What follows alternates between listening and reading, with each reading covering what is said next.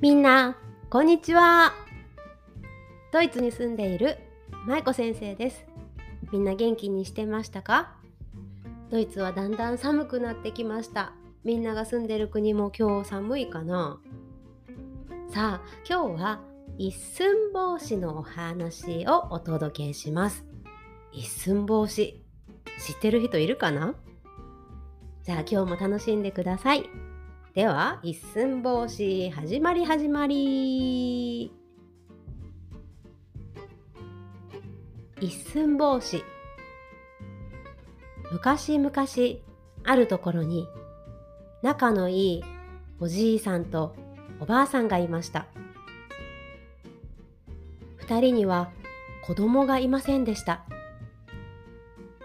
それでもおじいさんとおばあさんは子供が欲しくて毎日お寺にお祈りに行きました。お願いです。どんなに小さくてもいい。どうか私たちに子供を授けてください。するとお寺からの帰り道おばあさんは急にお腹が痛くなりました。うーう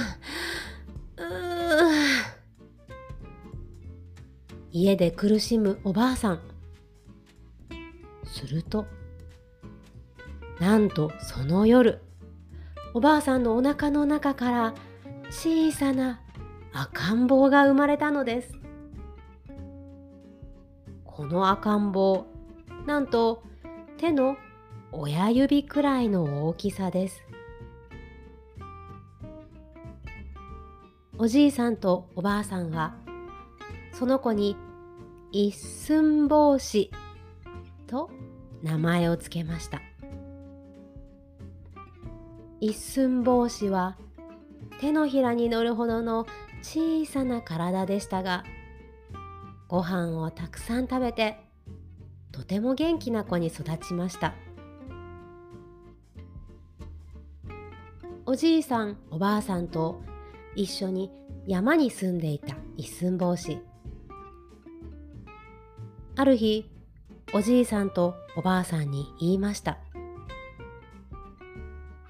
おじいさんおばあさんどうか私を都へ行かせてください。都は大きな町です。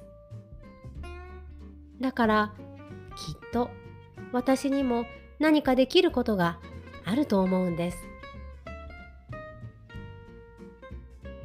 おじいさんとおばあさんはとても悲しみましたが一寸法師が都へ行くことを許してくれました。これを持ってお行き。おじいさんとおばあさんはお椀とお箸そして小さな針を一本一寸法師に渡しました。ありがとうございます。行ってきます。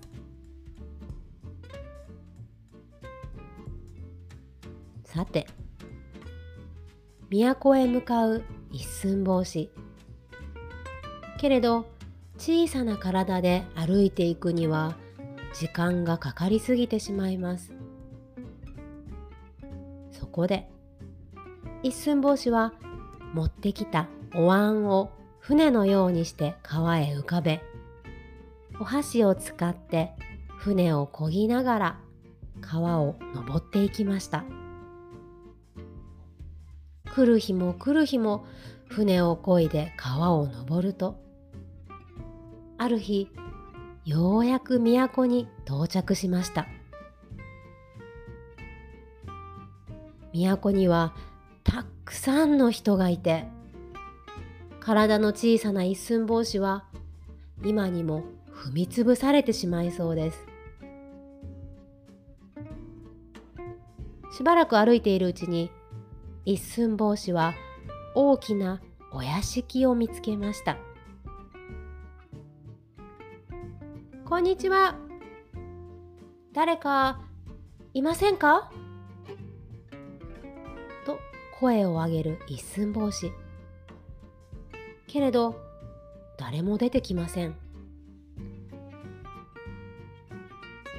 こんにちは。もう一度大きな声で叫ぶとようやく奥の方から男の人が現れました。はて。誰だろう。ここです。足の近くを見てください。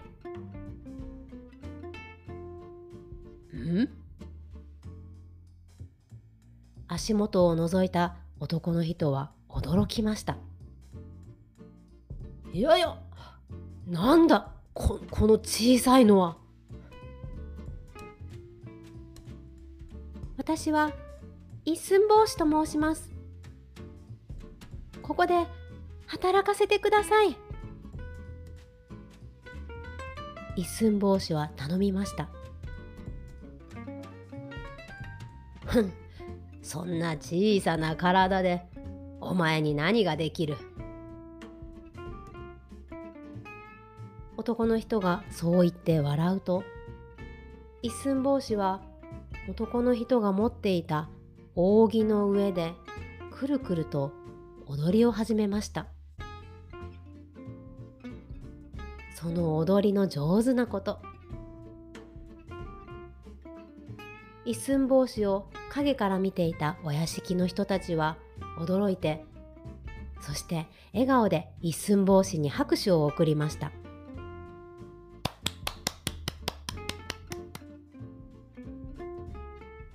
こうして一寸法師はこのお屋敷で働くことになりました。一寸法師の仕事はこのお屋敷のお姫様を守ることです。一寸法師がお屋敷で働き始めてしばらく経った頃お姫様が清水寺というお寺にお参りに行くことになったので一寸法師はお供することにしました。ところがお寺へ向かう途中悪い鬼たちが一寸法師とお姫様を取り囲みました。えええ。かわいい娘さんだね。鬼たちは近づいてきます。やめろ。姫に手を出すな。一寸法師はぴょんと飛び上がると持っていた針の刀で鬼たちの目や体をチクチクと刺しました。な、な、なんだこいつは。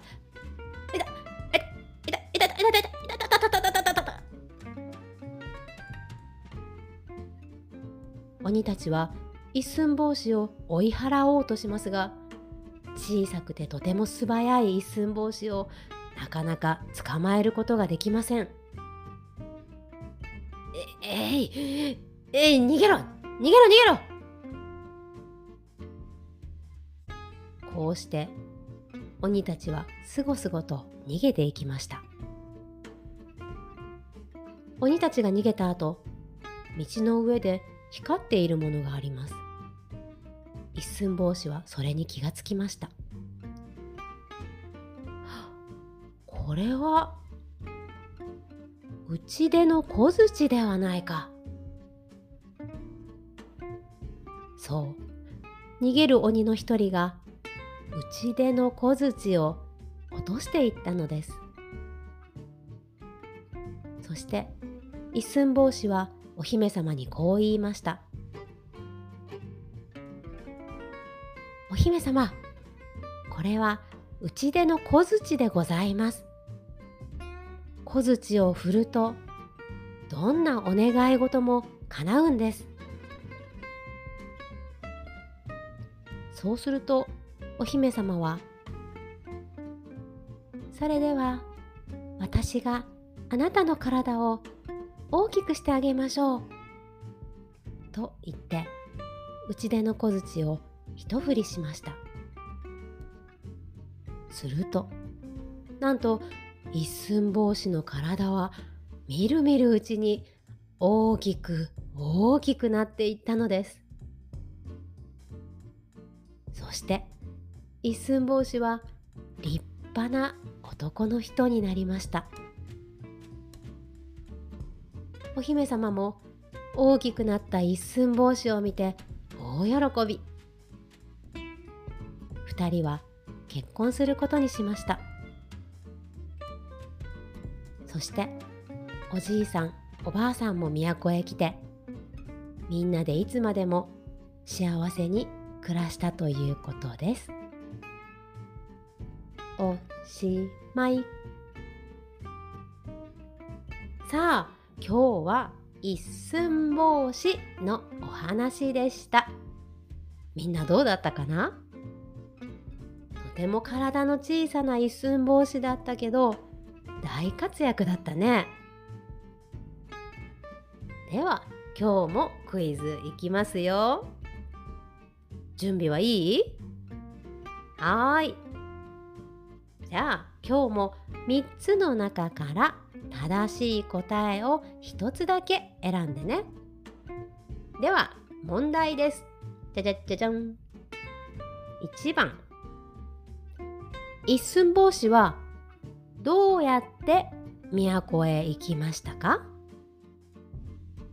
一寸法師はどうやって都へ行きましたか？1歩いて行った。2電車で行った。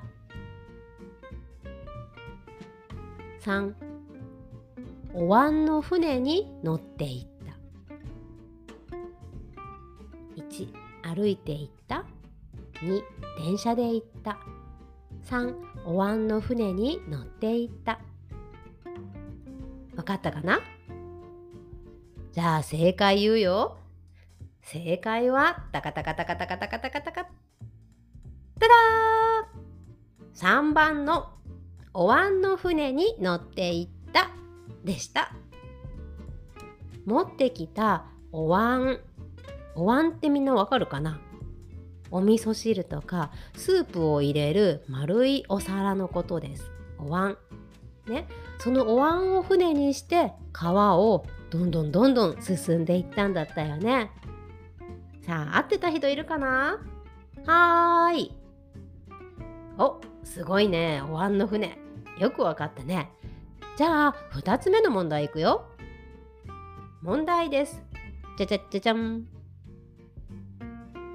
一寸法師はどうやって鬼と戦いましたか？一寸法師はどうやって鬼と戦いましたか？1番。針の刀で鬼を刺した。2番落ちている石を投げた。3番臭いおならをした。さあどうやって鬼と戦ったんだったかな？1番針の刀で鬼を刺した。2番落ちている石を投げた。3番臭いおならをした。わかったかな？正解はタカタカタカタカタダーン。そうです。1番の針の刀で鬼を刺した。でした。合ってたかな？臭いおならをして悪い人をやっつけるのは誰だっけ？みんな知ってる？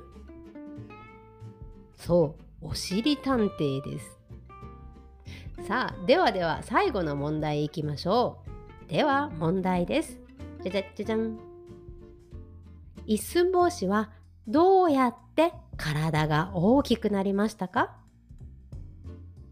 一寸法師どうやって体が大きくなりましたか？1番。お姫様がキスをした。2番。お姫様が打ち出の小槌を振った。3番。お姫様が一寸法師の手と足を引っ張った。さあどれだったかな？一寸法師どうやって体が大きくなったんだったかな？1番。お姫様がキスをした。2番お姫様が打ち出の小槌を振った。3番お姫様が一寸法師の手と足を引っ張った。わかったかな？じゃあ正解言うよ。正解はタカタカタカタカタカタカタカタダダーン！正解は2番のお姫様が打ち出の小槌を振った。でした。合ってた人いるかな？おーこんなに合ってたの？すごい。ね。最後に一寸法師は大きくなって立派な男の人になりました。よかったね。さあじゃあ今日も全部正解だった人いるかな？じゃあ正解だった人手を挙げてください。はーい。おーすごいすごい。間違えた人もねよく頑張ったね。さてさて次のお話はジャックと豆の木というお話です。知ってる人もいるかな？とっても面白いお話だからね。楽しみにしててください。ではでは今日も最後まで聞いてくれてありがとう。また次の回でみんなに会えるのを楽しみにしてるね。では最後にいつもの挨拶いきますよ。せーの。ほなまたねバイバーイ。